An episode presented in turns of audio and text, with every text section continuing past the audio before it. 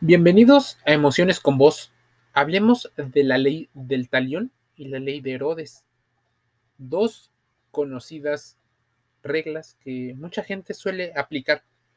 La ley de Herodes viene a partir de la historia del rey Herodes, pero aplicada en la, en la situación de justicia, dicen que la ley de Herodes es te chingas o te jodes. Es un refrán, sobre todo eh, a partir de una película mexicana, que hace referencia a que debes hacer algo que no quieres, pero te obligan a hacerlo y lo debes hacer por el bien propio. Es como obligado sí o sí o obligado a dos alternativas a realizar algo. La ley de Herodes tiene una relación con la ley del talión. Mira, si no indemniza a la víctima, la justicia lo hará una especie de, justicia por sí misma. Las leyes del talión en diferentes países eh, están o no un poquito más, este, con mayor libertad o menos libertad. Hay gente que le llama ley del talión o la ley ojo por ojo y, y diente por diente o la justicia retributiva. El término talión se refiere a un principio jurídico de justicia retributiva en el que la norma imponía un castigo que se identificaba con el crimen cometido. El término talion deriva de la palabra latina talis o tale y significa idéntica o semejante, de modo que no se refiere a una pena equivalente, sino a una pena idéntica. La expresión más conocida de la ley del talión es, como te digo, el ojo por ojo, diente por diente, que aparece en el Viejo Testamento. Históricamente constituye el primer intento por establecer una proporcionalidad entre el daño recibido de un crimen y un daño producido en el castigo, siendo así el primer límite a la venganza. Existen legislaciones basadas en la ley del talión.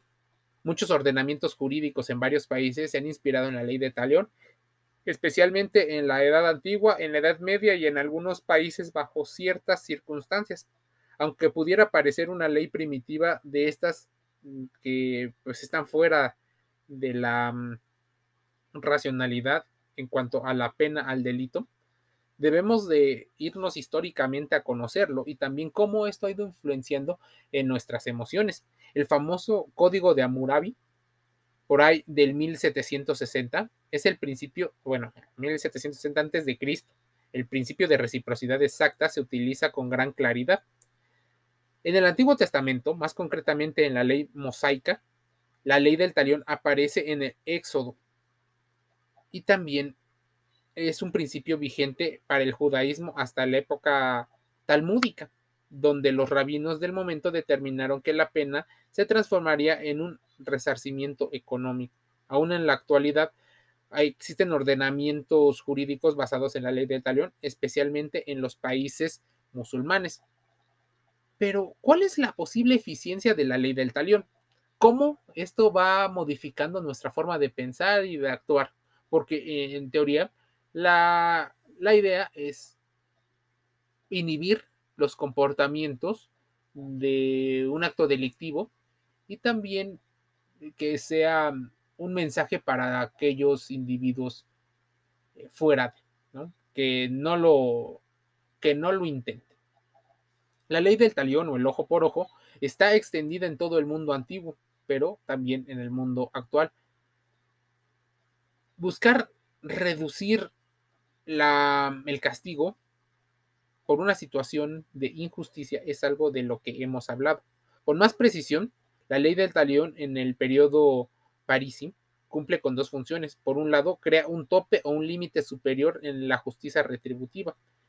Solo puede exigirse una vida a cambio de una vida. Y no es que estemos fomentando este tipo de situaciones, pero existen algunos países eh, que no son musulmanes que está aumentando el tema, por ejemplo, del linchamiento ante algunas dificultades que se han tenido los eh, pues los lugares, ¿no? Para poder eh, ejercer la ley.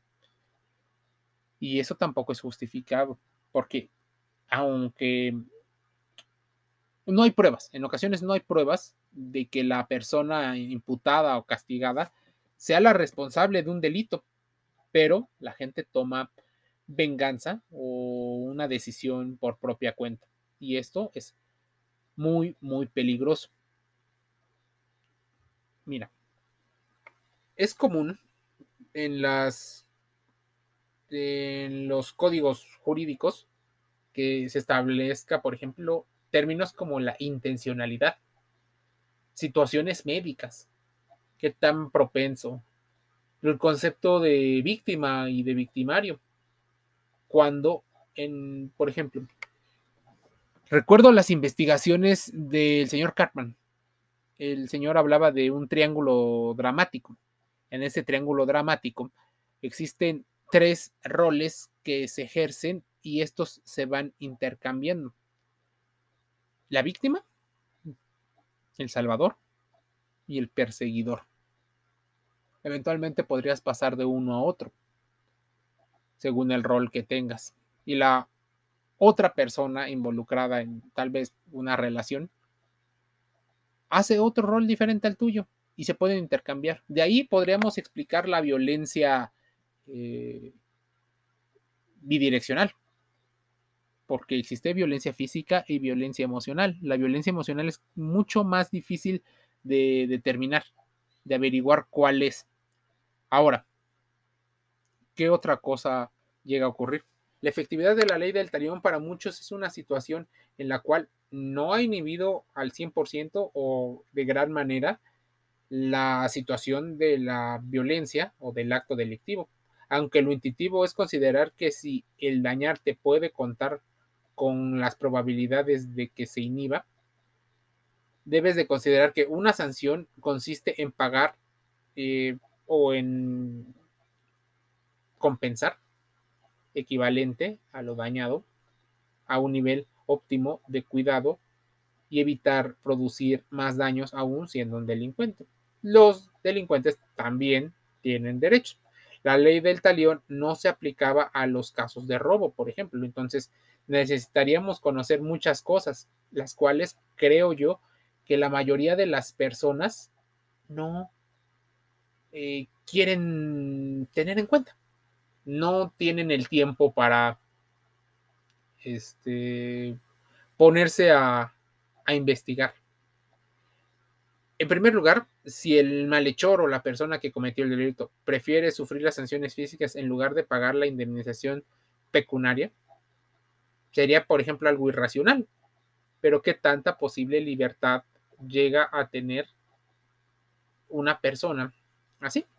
Entonces, hay muchas cosas que, debemos de entender. La ley de talión alcanza la disectomía de escala. Rápidamente nos metemos a un punto donde el interés por el dolor, donde los centros de recompensa, donde las sanciones se vuelven más un tema psicológico en búsqueda de contener más que de inhibir muchas de las situaciones.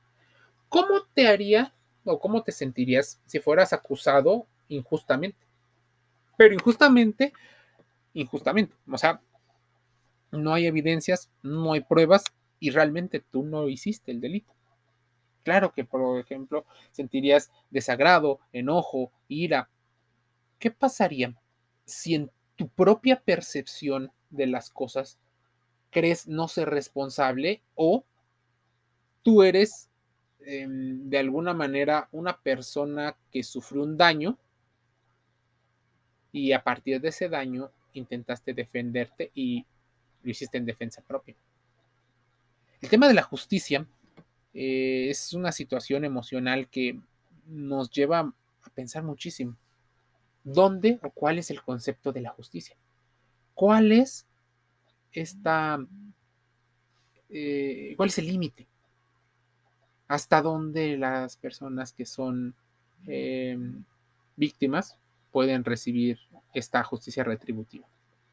¿Hasta dónde la injusticia es parte de un sistema jerárquico evolutivo de la especie humana que se comporta como una especie de una especie animal. Una situación más irracional. Pero bueno, te dejo este podcast de reflexión en búsqueda de hacer comentarios, de saber tu opinión. ¿Qué opinas de la ley de Herodes, de la ley del talión, la justicia retributiva? ¿Qué opinas de estos temas? Métete a Spotify, a Google Podcast y Anchor FM. Emociones con vos. Me despido cálidamente de ti.